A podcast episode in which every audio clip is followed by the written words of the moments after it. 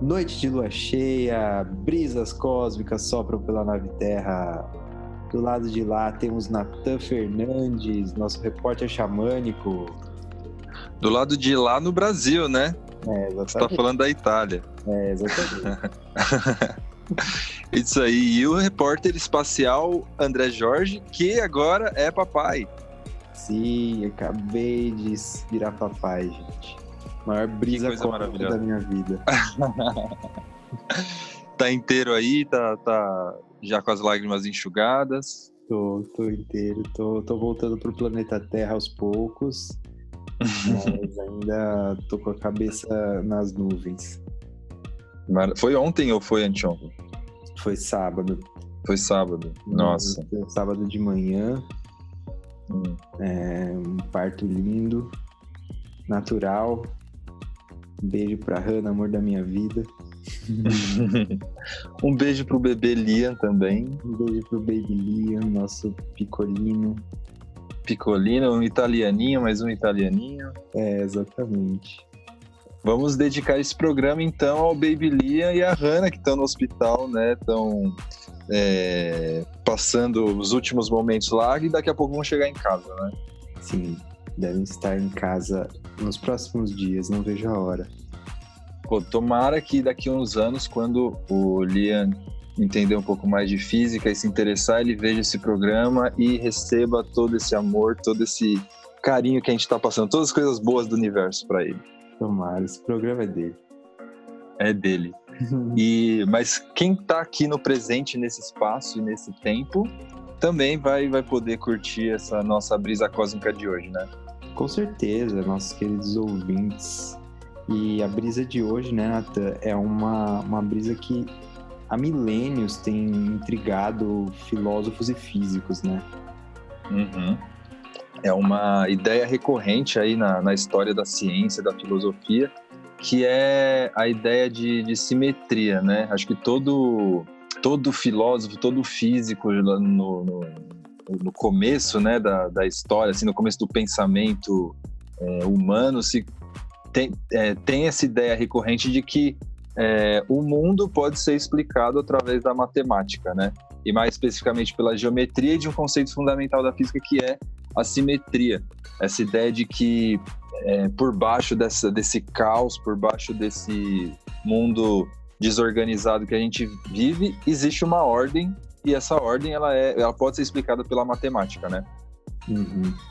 Acho que quem, quem olha um, um, um brócolis, quem olha um girassol, quem olha qualquer coisa, né, que você pega assim, você consegue identificar ali algumas formas geométricas, às vezes até umas formas perfeitas, geometricamente perfeitas, né? Você se pergunta, caramba, da onde vem isso, né? É muito, muito louco. Outro dia eu tava até na, em Ilha Bela, e aí o Felipe me trouxe uma conchinha, Felipe, meu marido. É... E na conchinha, ela tem umas listras, né? Então ela forma um, umas, umas linhas retas assim. Só que no meio dessas linhas retas tinha um, um buraquinho e esse buraquinho eu comecei a reparar, ele era um hexágono perfeito, numa concha no meio da praia. É muito louco isso, né? Maravilhoso. A natureza cheia desses exemplos, né?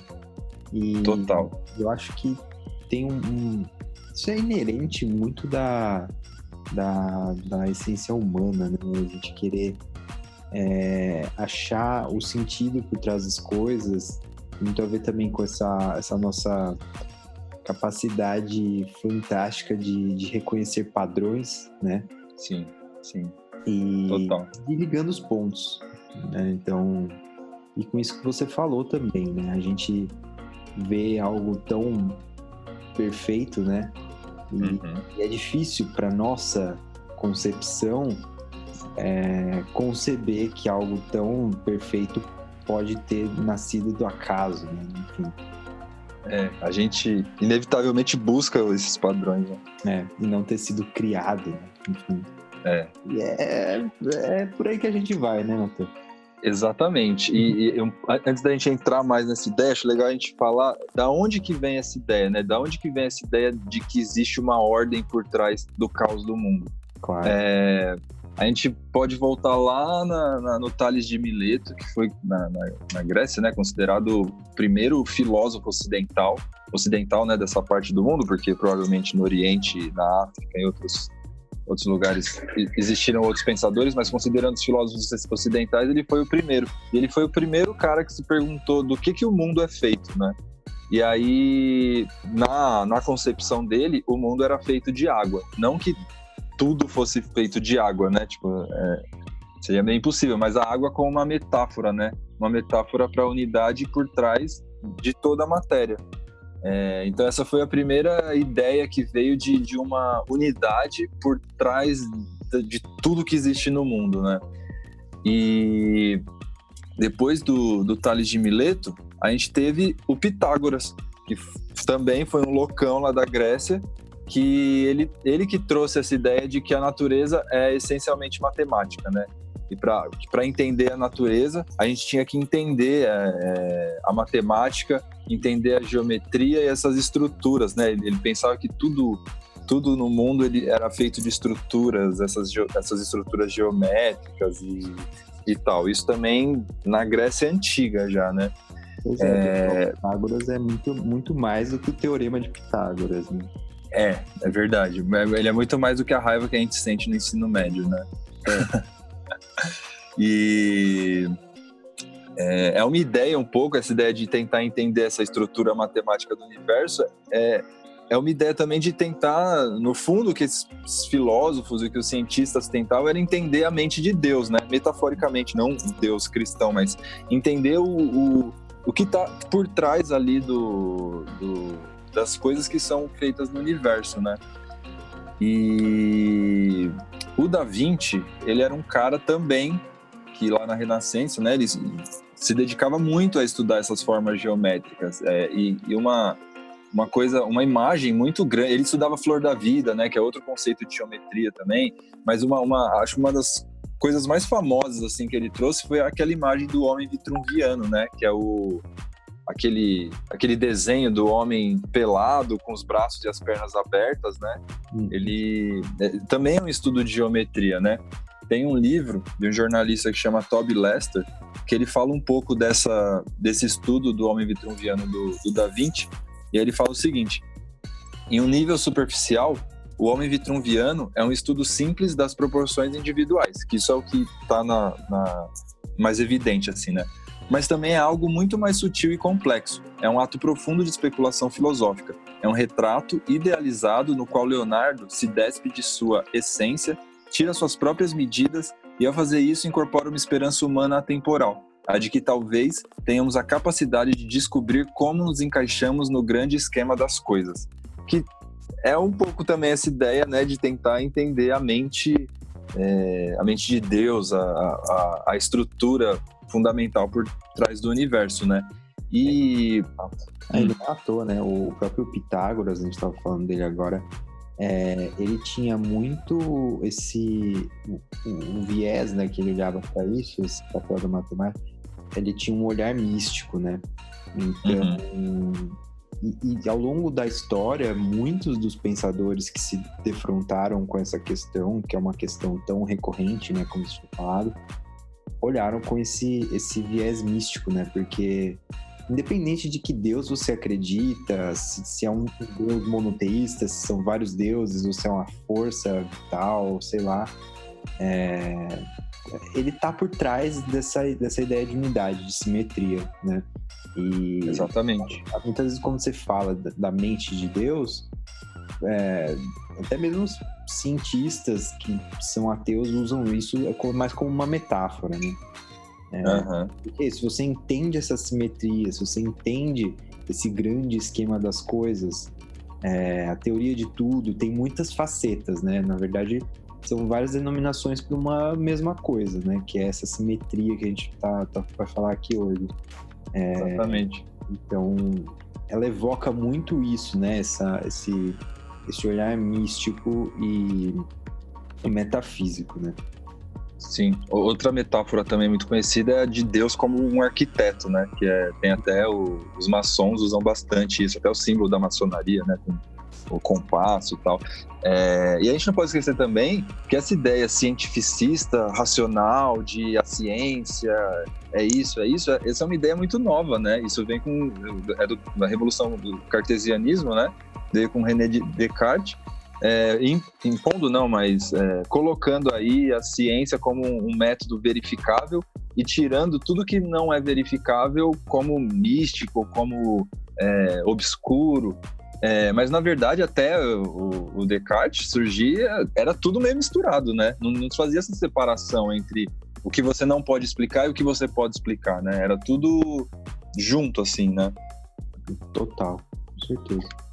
E aí, depois do, do, depois do Descartes, né, mais recentemente, a gente tem físicos também que se debruçaram nessa ideia de, de buscar uma teoria que unifique tudo, né? Então a gente tem o Heisenberg, que é mais conhecido pelo pseudônimo do, do Walter White, mas foi um, um físico fodão também, né? O Schrödinger, que fez o experimento lá com o gato, e até o, o próprio Einstein, eles é, tentaram durante muito tempo da vida deles buscar uma teoria que é, juntasse é, as forças fundamentais do universo, né? Ou, ou, que explicasse pelo menos com uma, uma equação simples, uma equação bonita, o que está por trás de tudo, né?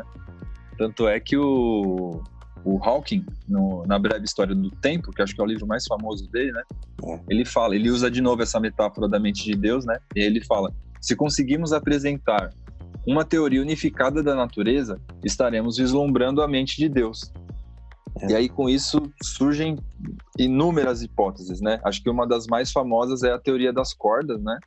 Que tenta fazer a unificação, é, porque na física a gente tem um, um, um, probleminha, né? Que é essa o problema das da física dos corpos muito grandes, né? Da, do, do, das estrelas e galáxias, que não se junta muito bem com a física das coisas muito pequenas, né? Que é o, as partículas, os, os, os, os as, a mecânica quântica, né?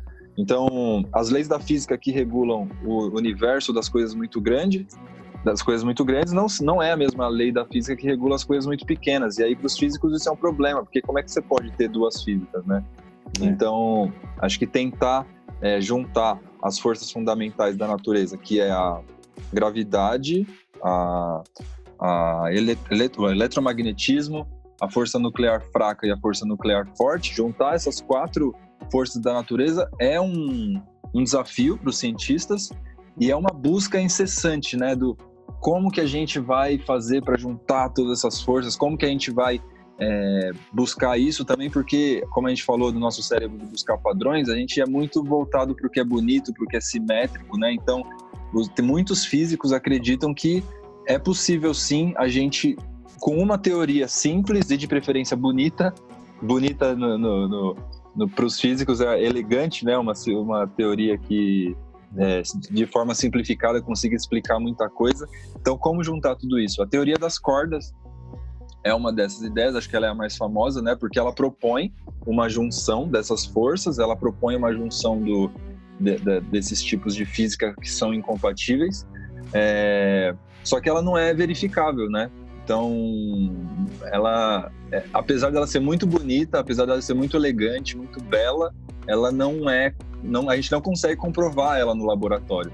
Então, para física, para esse conceito cartesiano de ciência, ela não é válida, né? Apesar de muita gente se debruçar e estar tá aí buscando uma coisa sobre ela, porque também a gente não pode esquecer que não é porque ela, a gente não consegue comprovar que ela não existe, porque o Einstein mesmo, né, na, previu as ondas gravitacionais no começo do século. E a gente só conseguiu é, a gente só conseguiu comprovar ela agora, 100 anos depois, mais de 100 anos. Então, muita coisa na física começa na teoria para depois a gente conseguir comprovar certinho. E muita gente acredita que a teoria das cordas é uma dessas teorias que a gente, talvez no futuro, quando a gente tiver mais equipamentos, quando a gente tiver um entendimento maior sobre o universo, a gente consiga é, comprovar ela. Mas até agora é só uma teoria, né? É, isso, isso é uma, essa questão que você tocou é uma das coisas que mais me fascinam, assim, sobre o avanço do, do conhecimento teórico e tal. e as comprovações né, dessas, dessas prisões. É, é o, o, poder que, que a mente humana tem, sabe? Do, do cara conseguir imaginar, não imaginar, né? É, primeiro imaginar, mas daí, enfim, desenvolver todo um, um trabalho é, científico, né, para comprovar é, na mente dele, sabe? E, uhum. e chegar num corpo de princípios ali que fazem sentido e que realmente descrevem a natureza sem sem observar, sabe? Tava certo. Tipo, só na uhum. cabeça dele ele, ele conseguiu decifrar isso, assim. É, justamente porque ele tem uma percepção extremamente aguçada de como as coisas funcionam, sabe? Mas, é, é muito louco, né? É. E, e, essa busca né, pela teoria unificada, esse grande desafio, ele é algo que tem, que tem mobilizado, assim, é, mobilizou né, toda a comunidade científica, física, né, principalmente, no século XX. Como você falou, todos os grandes nomes assim trabalharam nisso. O próprio Einstein passou o final da, da carreira dele, da vida dele, tentando né, conciliar algumas das forças fundamentais para chegar numa unificação. Não conseguiu, né? assim como o Einstein também, outros tantos não conseguiram. Ninguém conseguiu, na verdade, né? Conseguiu, ainda até agora não, não conseguiu.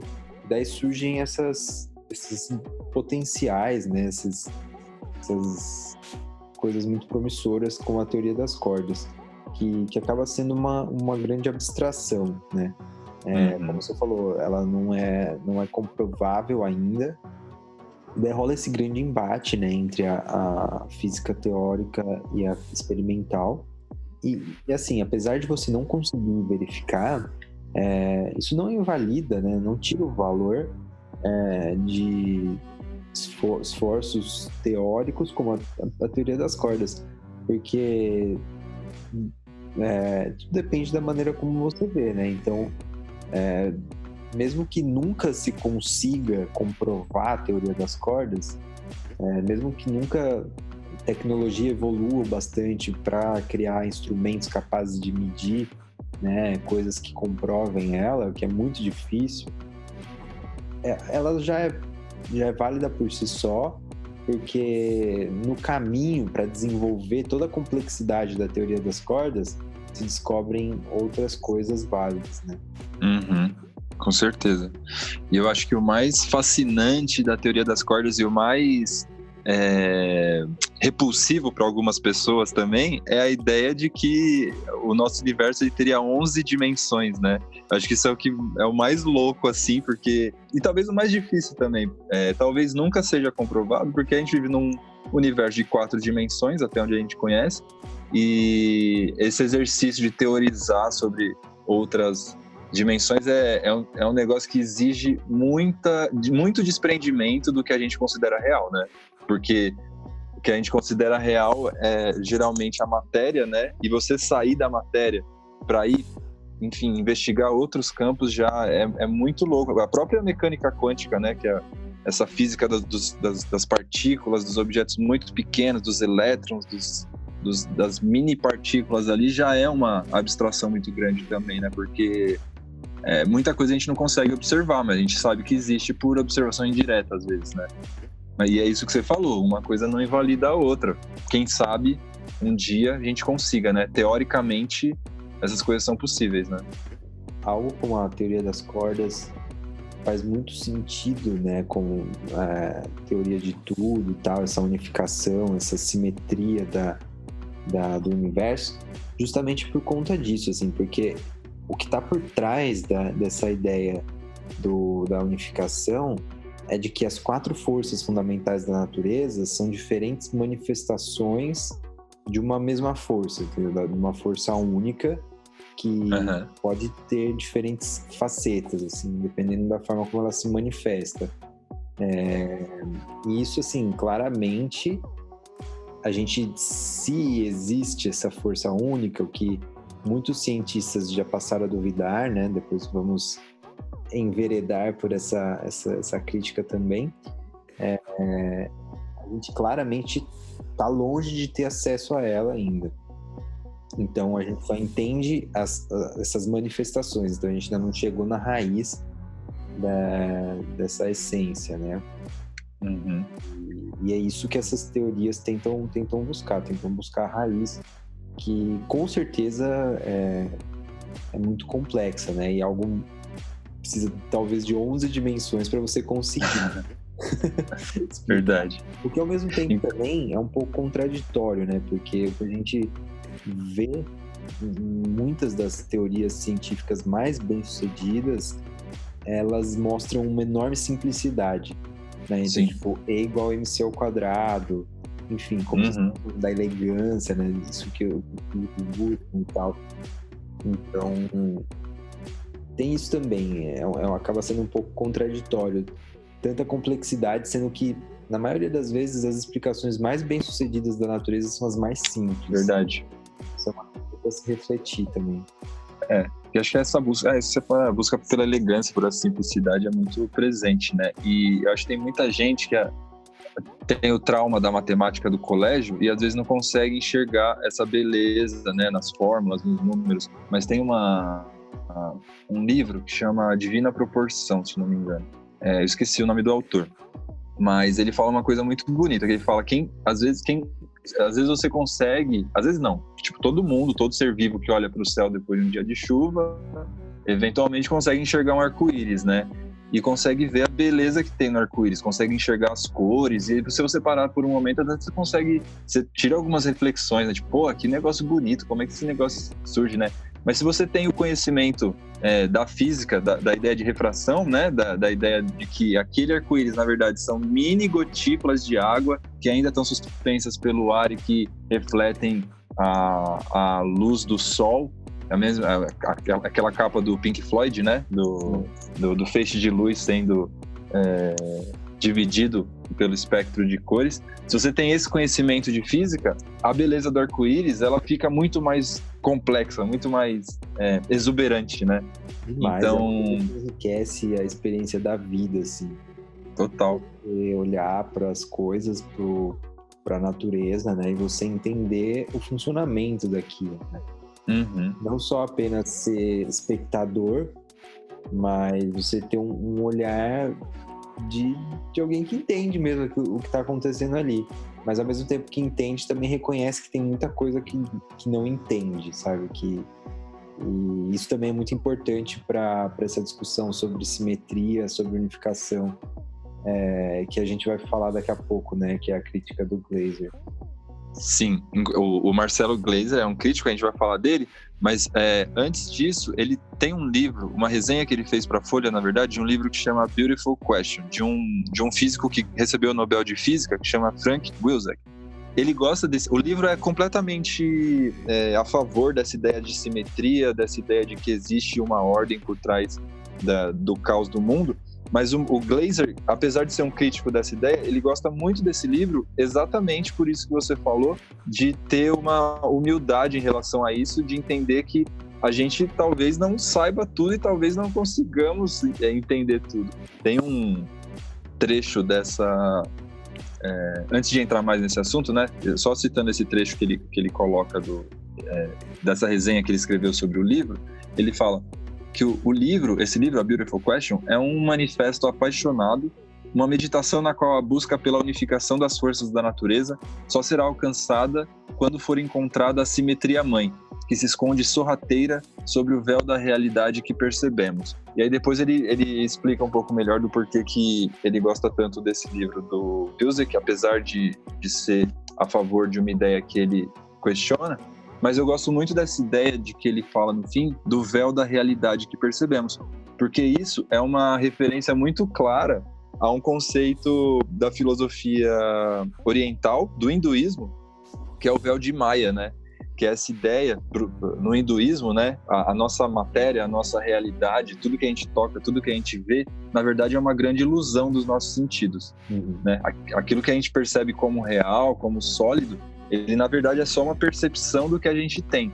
E que quando você tira é, essa percepção, quando você tira esse véu, você descobre de fato o, a, a, realidade última, né? Ou, ou o que para os cientistas é essa matemática perfeita, essa simetria, ou a mente de Deus, o que estaria por debaixo desse véu de Maia, que é uma grande ilusão pro, no hinduísmo, né? E isso a gente pode perceber muito facilmente. Eu acho que não tão é, é,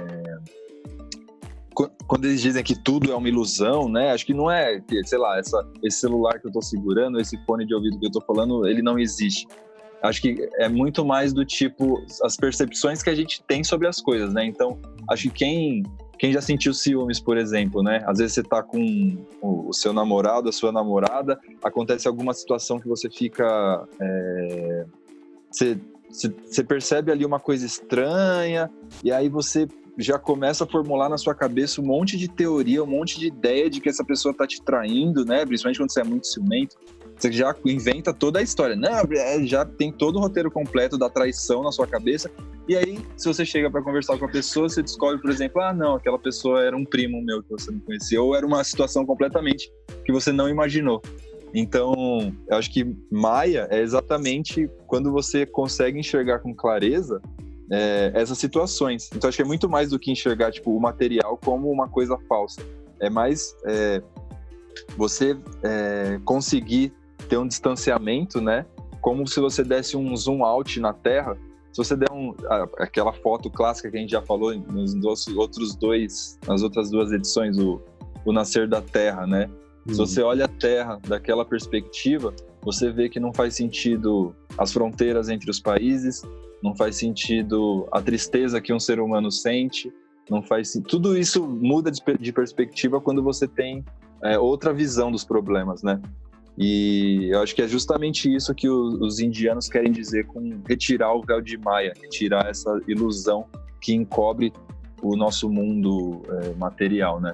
Hum. E aí no Bhagavad Gita, que é um, um, grande tratado de yoga, um dos textos mais clássicos do hinduísmo, é, é uma conversa entre Krishna e Arjuna, né? Que é um, é um diálogo muito bonito assim sobre a, a, a natureza humana.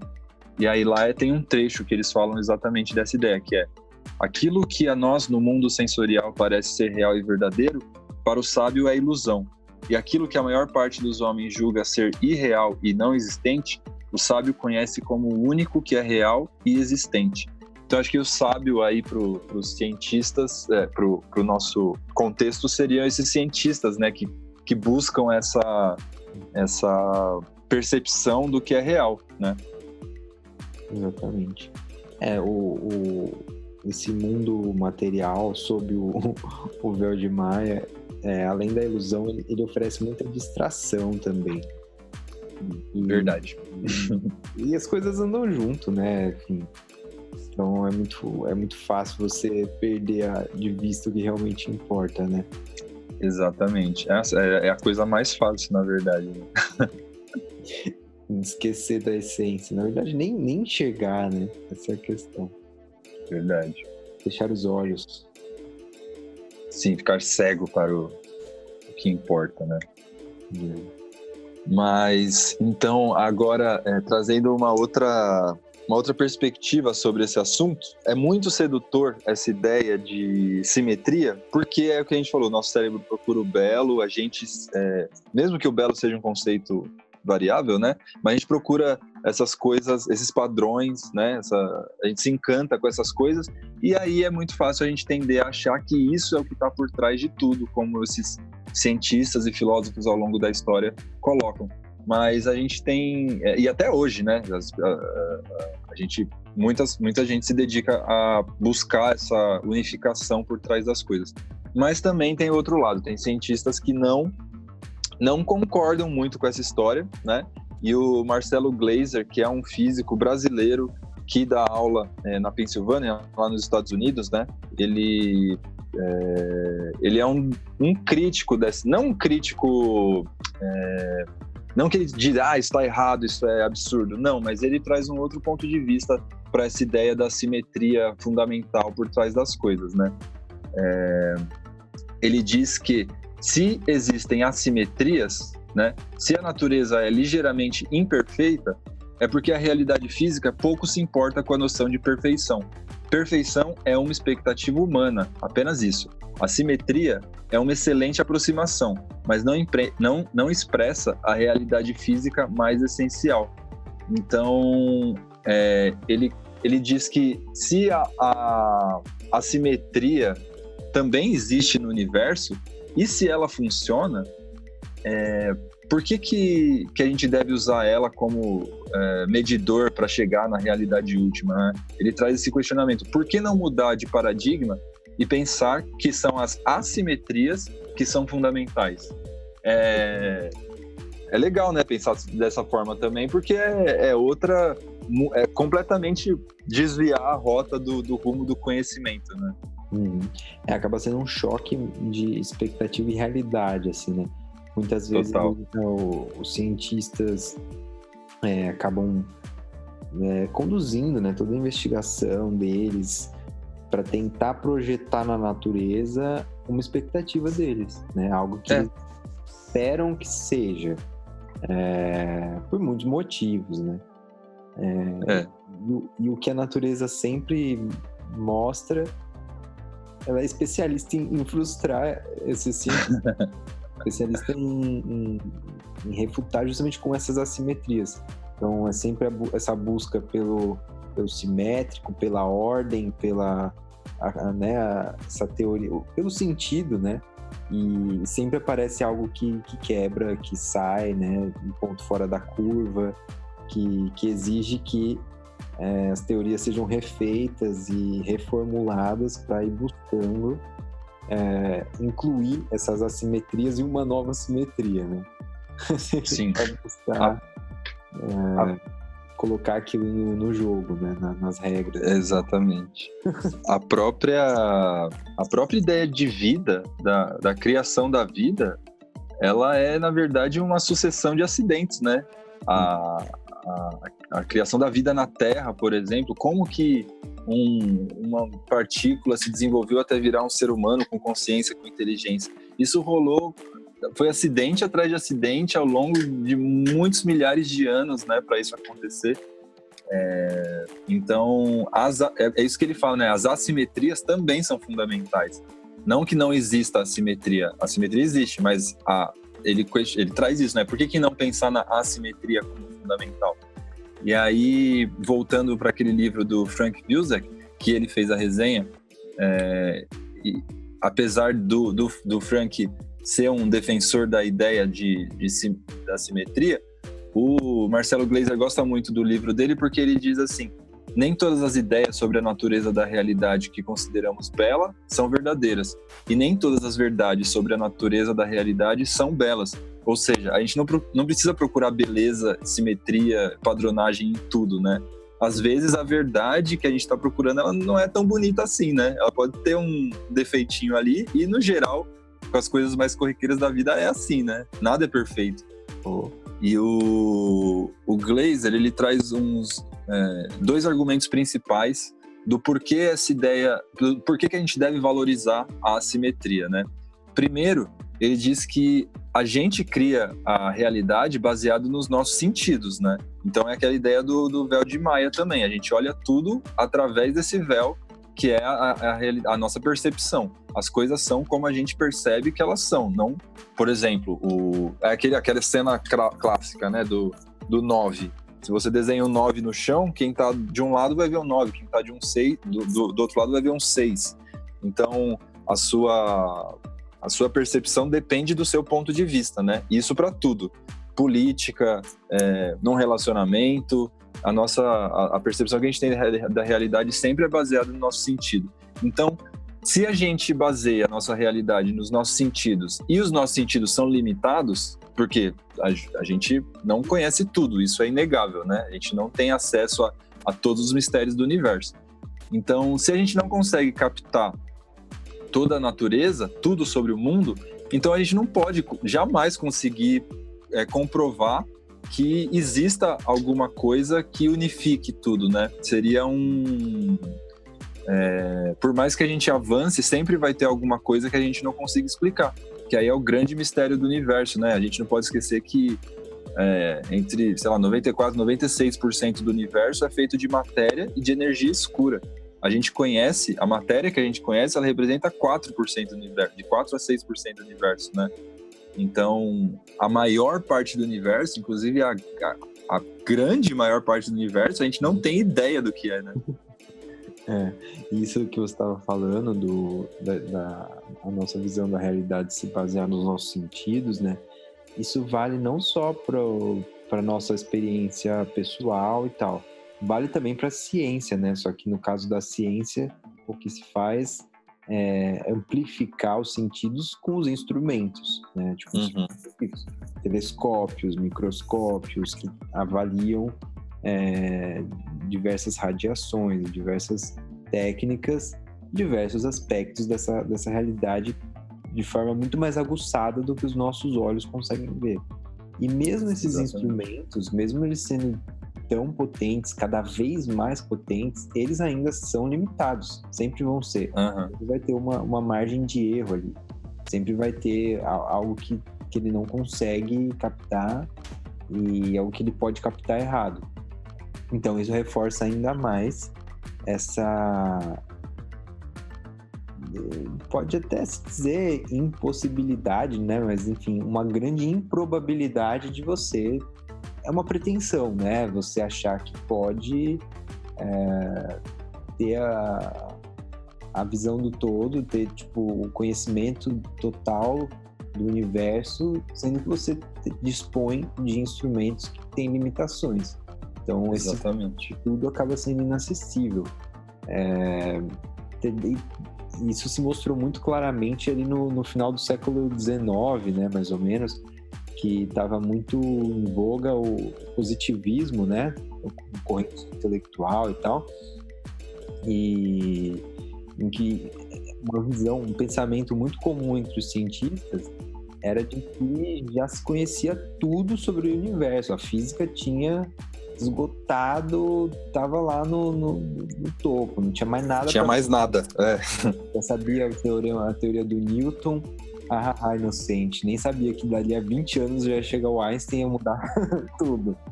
É, já, depois ia vir a física quântica, então, e caiu, caiu por terra tudo. Caiu tudo.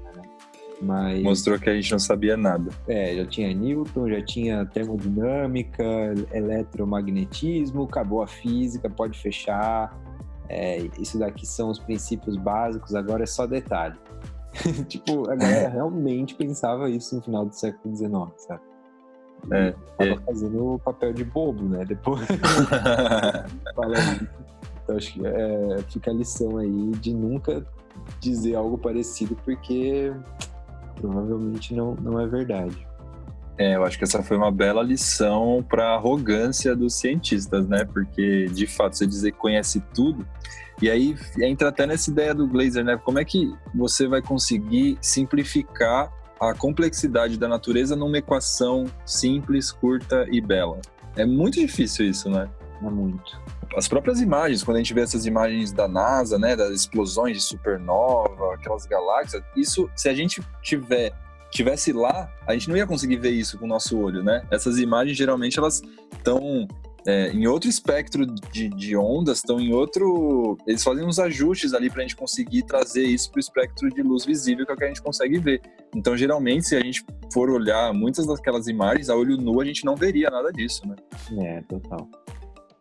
E a outra ideia que o Glazer traz é que ele diz que se a gente conseguir, mesmo que a gente consiga uma teoria de tudo, é, que a gente consiga unificar essas quatro forças fundamentais da natureza, como que a gente vai saber que não existem mais forças?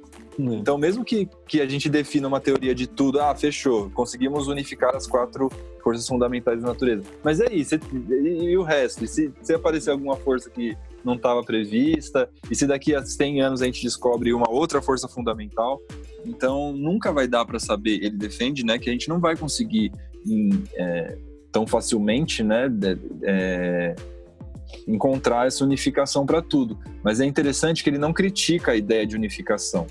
Ele só critica essa ideia de que unificar as quatro forças é, vai definir que isso é tudo, porque é impossível a gente definir o que é tudo tendo essa limitação que a gente tem de perceber a realidade, né? E aí ele fala que a simetria, na verdade, ela é muito útil. ela é inegável, né? Na matemática, na física, ela é fundamental. Só que ele critica a ideia de usar isso como um dogma. Para ele, a simetria é uma ferramenta. É, ela não é um dogma. Então a gente não deve buscar ela como uma realidade última, como a verdade sobre tudo, como o que está por baixo do véu de Maia para ele é uma ferramenta. E a gente deve usar ela como uma ferramenta para ajudar a gente a descobrir as coisas, não usar ela como um dogma, né? Pra, ele, ele critica até os, os, cientistas que buscam isso. Eles dizem que isso é, um, é, é, é uma invasão do pensamento monoteísta, né? É, é uma invasão, é uma invasão monoteísta no pensamento científico, né? Então é como se você estivesse ali defendendo uma verdade. O cientista que busca essa unificação de tudo é como seria como um, um, um religioso fundamentalista que acha que só existe uma verdade que é aquela e tal. Então ele, ele, ele critica muito isso. Ele não critica a unificação, mas a ideia de que a unificação seja é, tudo, que para ele não é, né? Uhum. É interessante, acaba sendo é, essa, essa, forma de, de, enxergar como uma ferramenta, né? É como se fosse uma utopia, né? Você ter essa, essa busca pela, pela simetria, pelo belo, pela essência, pela simplicidade, acaba sendo o e é isso que o Glazer vê como como válido, né? Acaba sendo uma utopia que estimula é, o desenvolvimento de teorias para se chegar nessas explicações, que é aquilo que eu estava falando agora há pouco da, do valor da teoria das cordas, né?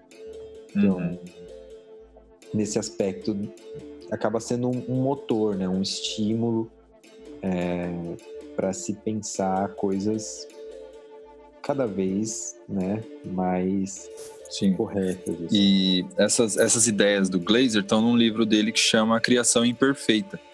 E, e que é meio que ele diz que é um manifesto, assim, porque ele, ele traz uma outra ideia da revolução copernicana, né? Porque Copérnico trouxe essa ideia de que a Terra não estava no centro do universo, então, com isso, tirou eh, dos, dos seres humanos a, a, ideia de que os seres humanos são o centro do universo, são a razão de tudo, né?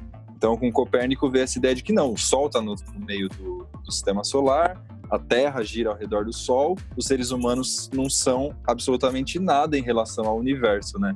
Uhum. E aí, o, nesse livro, no, do, do, Marcelo Gleiser, A Criação Imperfeita, ele, ele, tem uma situação bem bonita, né? Que ele, ele fala: A vida na Terra é uma sucessão de acidentes cósmicos extremamente raros. Nós somos seres extremamente raros, então daí essa ideia da assimetria, né? Se existir vida complexa e inteligente, ela está tão longe, mas tão longe da gente, que a gente tem que aceitar, que o, aceitar o fato de que estamos sozinhos e que porque estamos sozinhos e somos os únicos seres inteligentes capazes de tecnologia, temos uma missão extremamente importante, que é preservar o nosso planeta e a vida. Então, de certa forma, ele devolve o ser humano aí para o centro do universo, mas de uma forma diferente, né? Não mais é, com arrogância, mas com dando, trazendo até um sentido para a vida, né?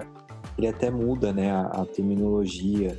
Ele, ele, ao invés de chamar de antropocentrismo, né, que era a visão anterior, né, à Revolução Copernicana, é, passa a chamar de humanocentrismo, né? Uhum. É justamente essa, essa diferença enorme, né? né? De menos prepotência e mais senso de, de responsabilidade, né? Sim. Mais é, essa, essa sacralidade da vida, sabe? É, é basicamente nisso, assim. E, Sim. E, e, essa coisa de atrelar responsabilidade à consciência, sabe? Isso é verdadeiro em, em muito, muitas situações, inclusive nessa, né? Uhum. A consciência, ela traz muitas responsabilidades. No nosso caso, né? Preservar o planeta e a vida é definitivamente a maior delas. Com certeza. Com, como dizia o tio Ben, com grandes é, poderes vem grandes responsabilidades. E a consciência é um grande poder, né? É um grande poder. E isso linka até com o nosso episódio anterior sobre a nave Terra, né? Essa ideia de perceber a, a Terra como uma espaçonave e a gente como uma tripulação que precisa cuidar dessa espaçonave, né? Sim, uma espaçonave que passou por uma sucessão de acidentes cósmicos extremamente raros. Né? Exatamente. a tripulação é, é fruto do, de, de acidente, uma reação em cadeia de acidentes improváveis. Verdade. E eu gosto muito do que o Glazer fala, porque é, um, é muito. É o contrário da, daquela arrogância é, cientificista né, que a gente estava falando. Ela é, ele é uma pessoa. É, pelo menos essas ideias que ele traz são extremamente humildes, né? Em relação a perceber que a gente. É, a gente é limitado, né? Os nossos instrumentos são limitados, a nossa percepção é limitada. Então, é muito arrogante você achar que de fato vai ter uma visão sobre tudo. Mas mesmo assim, é, ele fala sobre a importância da simetria. Mesmo criticando, ele fala da importância da simetria. Ele fala: isso não significa que devamos abandonar a simetria como ferramenta de exploração da natureza. Devemos, no entanto, tratar a simetria e a assimetria como aspectos complementares da realidade física. É da tensão criativa entre a simetria e a assimetria que emergem muitas das estruturas que vemos no mundo. Metaforicamente, podemos dizer que as duas são o yin e yang da criação. É maravilhoso. E maravilhoso. E de novo, é, agora mais explicitamente, ele faz uma referência à, à filosofia oriental, né, nesse caso ao taoísmo, falando aí do yin yang, que é aquela, aquela imagem que todo mundo provavelmente já viu, que é o círculo é, meio branco, meio preto, né, que meio que se complementa. Assim, é uma imagem famosa. Né? E é muito bacana do, do, do Glazer, porque ele mesmo já trabalhou, né? É, na, na, pesquisa que ele, que ele fazia mais pro começo da carreira dele e tal. Ele, ele é, era focado nessas linhas, né? De buscar unificação, simetria e uhum. tal. E, e, daí, esse pensamento que ele apresenta nesse, nesse último livro dele é, é justamente assim: algo que depois de muitos anos ele foi repensando e ele mudou de ideia, né? Ele deixou uhum. de ter sentido nessa busca que ainda até hoje motiva muitos colegas, né? Muitos físicos e tal.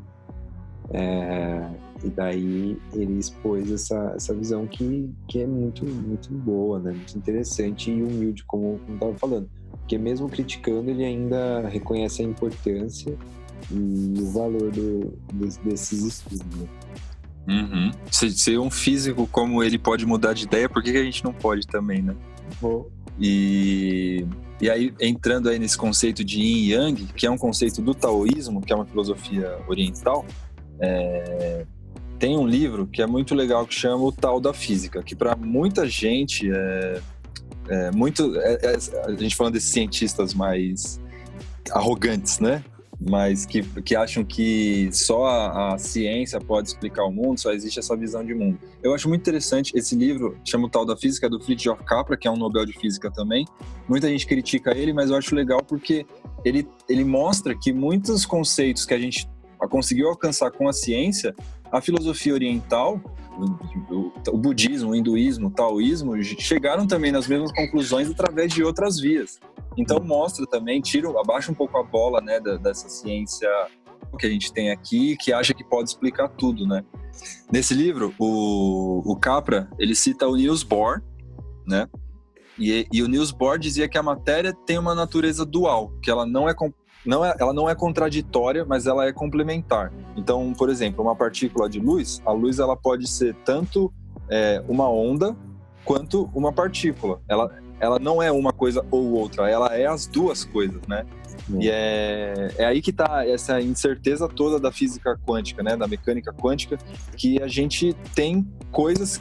É, o, o elétron, por exemplo, um elétron pode estar em dois lugares ao mesmo tempo, por exemplo. Algumas partículas podem aparecer aqui e em outro lugar ao mesmo tempo. E, e, que desafiam completamente essa noção de realidade que a gente tem. E esse conceito de complementaridade é, na física foi trazido pelo Niels Bohr justamente pensando nessa ideia do yin e do yang. Porque no yin e o yang, o, tanto o, bre, o branco quanto o preto, eles são necessários, né? E aí, no, no, nesse livro, o Fritjof Capra, ele cita, ele, ele fala o seguinte, que essa noção de complementaridade tornou-se parte essencial da maneira pela qual os físicos pensam acerca da natureza. Muitas vezes, Bohr sugeriu que tal noção poderia ser um conceito útil fora da física. De fato, a noção de complementaridade mostrou-se extremamente útil 2.500 anos atrás desempenhando um papel essencial no antigo pensamento chinês, que se baseava no insight de que, contextos de que conceitos opostos permanecem numa relação polar ou complementar entre si.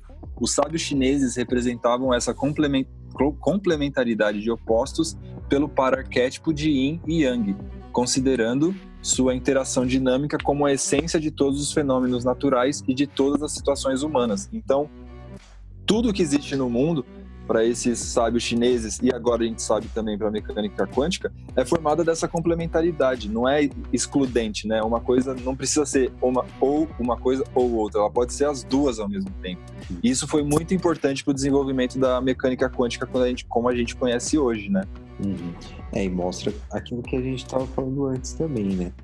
Que a natureza ela não tem nenhuma obrigação de se encaixar nos nossos rótulos, né? Total. E na maioria das vezes os fenômenos físicos eles são muito mais fluidos e, e muito mais assimétricos, né? Muito menos previsíveis do que do que a gente consegue é, explicar. Né? Nesse livro também, no, no tal da física, o Capra cita o Joseph Needham, que é um outro cientista que fala sobre astronomia chinesa. E aí ele fala o seguinte, que os astrônomos chineses, eles não sentiam a necessidade de formas geométricas de explicação.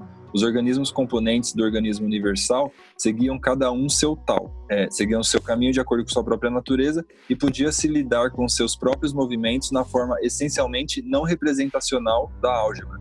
Os chineses estavam assim livres da obsessão dos astrônomos europeus pelo círculo como a figura mais perfeita, não estando igualmente subjugados à prisão medieval das, das esferas de cristal.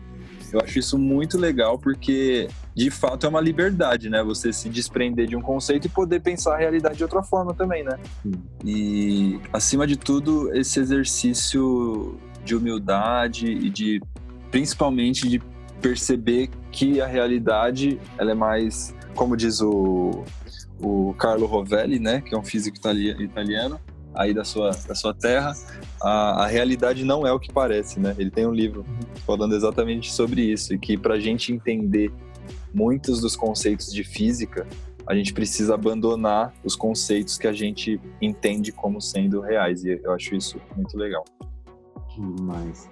E, inclusive, depois a gente deixa aqui no, no na descrição do episódio o link para a palestra né, do Marcelo Gleiser, que, que foi muito enriquecedor, assim, uhum. a gente desenvolveu essa conversa, é, em que explica vários dos tópicos desse, do, do, último livro dele, é bem, bem interessante para vocês poderem uh, assistir também. Sim, a gente se inspirou bastante nessa palestra dele. É uma palestra que ele deu na USP, falando exatamente sobre a criação imperfeita. É, esse livro, se não me engano, é de 2010, mas é uma ideia que ele vem desenvolvendo aí ao longo do tempo também. Bom, muito bem. Mais alguma coisa, seu André, para acrescentar? Não, mais nada.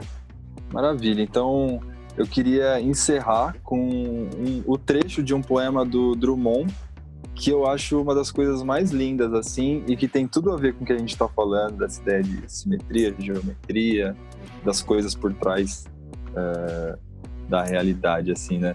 O, o poema se chama Máquina do Mundo, e esse trecho, ele fala assim, as mais soberbas pontes e edifícios, o que nas oficinas se elabora, o que pensado foi e logo atinge distância superior ao pensamento, os recursos da terra dominados e as paixões e os impulsos e os tormentos e tudo o que define o ser terrestre ou se prolonga até nos animais e chega às plantas para se embeber no sono rancoroso dos, dos minérios, dá volta ao mundo e torna-se engolfar na estranha ordem geométrica de tudo. Então, com esse poema do, do Drummond, a gente vai se despedindo, vai deixando aí nosso alô pro Baby Liam do futuro, que ele ouça isso aqui e se inspire bastante, né? Exatamente. Só para terminar, então, eu vou, eu vou contar uma, uma brisa cósmica master assim, que aconteceu para encerrar, dividir essa, essa experiência é, alucinante com vocês, queridos ouvintes. É, o, o Ian, ele nasceu no, no sábado de manhã, né? é, dia 7 de dezembro. E no mesmo dia, a minha sobrinha, né, filha do meu irmão, nasceu também. Caramba! É, e são uma série de, de coincidências. É, a gravidez dos dois foi anunciada no mesmo dia também. Uau! pela, pela Bia, minha cunhada. E, e daí os dois bebês, a Heloísa, né, minha, minha sobrinha, também nasceu no mesmo dia do Lu. Olha aí a simetria entre os, os continentes separados, né? Com certeza, cara. Nossa, a gente ficou meio bugado assim com, com, com isso e tal. Parece muito que, que tem uma ligação, exatamente, tem uma, uma simetria. Assim. Os dois são gêmeos, né? São primos gêmeos. primos gêmeos, verdade. Intercontinentais. um italianinho brasileiro. É. Ah, e se vocês tiverem também as suas próprias brisas cósmicas, perguntas, sugestões de temas, questões existenciais, mandem pra gente. Podem mandar por áudio, mensagem de áudio do Anchor, que o link para vocês mandarem está é, disponível também na, na, descrição do episódio, aí nas todas as plataformas digitais de sua preferência, né, que vocês escutam o podcast. Sim. É, mandem áudios, a gente quer ouvir a voz de vocês. Vamos conversando e sigam a gente lá no Instagram também, no arroba Brisas Cósmicas. Exatamente. E lembrando de agradecer também é, o João e o Duarte, né, que ajudam a gente no podcast. O João que faz as nossas artes bonitas, o Duarte que faz a edição aí, que possibilita o, o programa chegar como chega nas redes, né? Sim, nossos queridos colaboradores. Um beijo para vocês. Um beijo. É isso aí. Então, muito obrigado, André. Até a próxima. Nos vemos na próxima Brisa Cósmica. Nos vemos na próxima lua cheia, Natan. Exatamente. E todos os brisados que escutaram a gente até agora. Tchau, tchau. Até mais, até a próxima.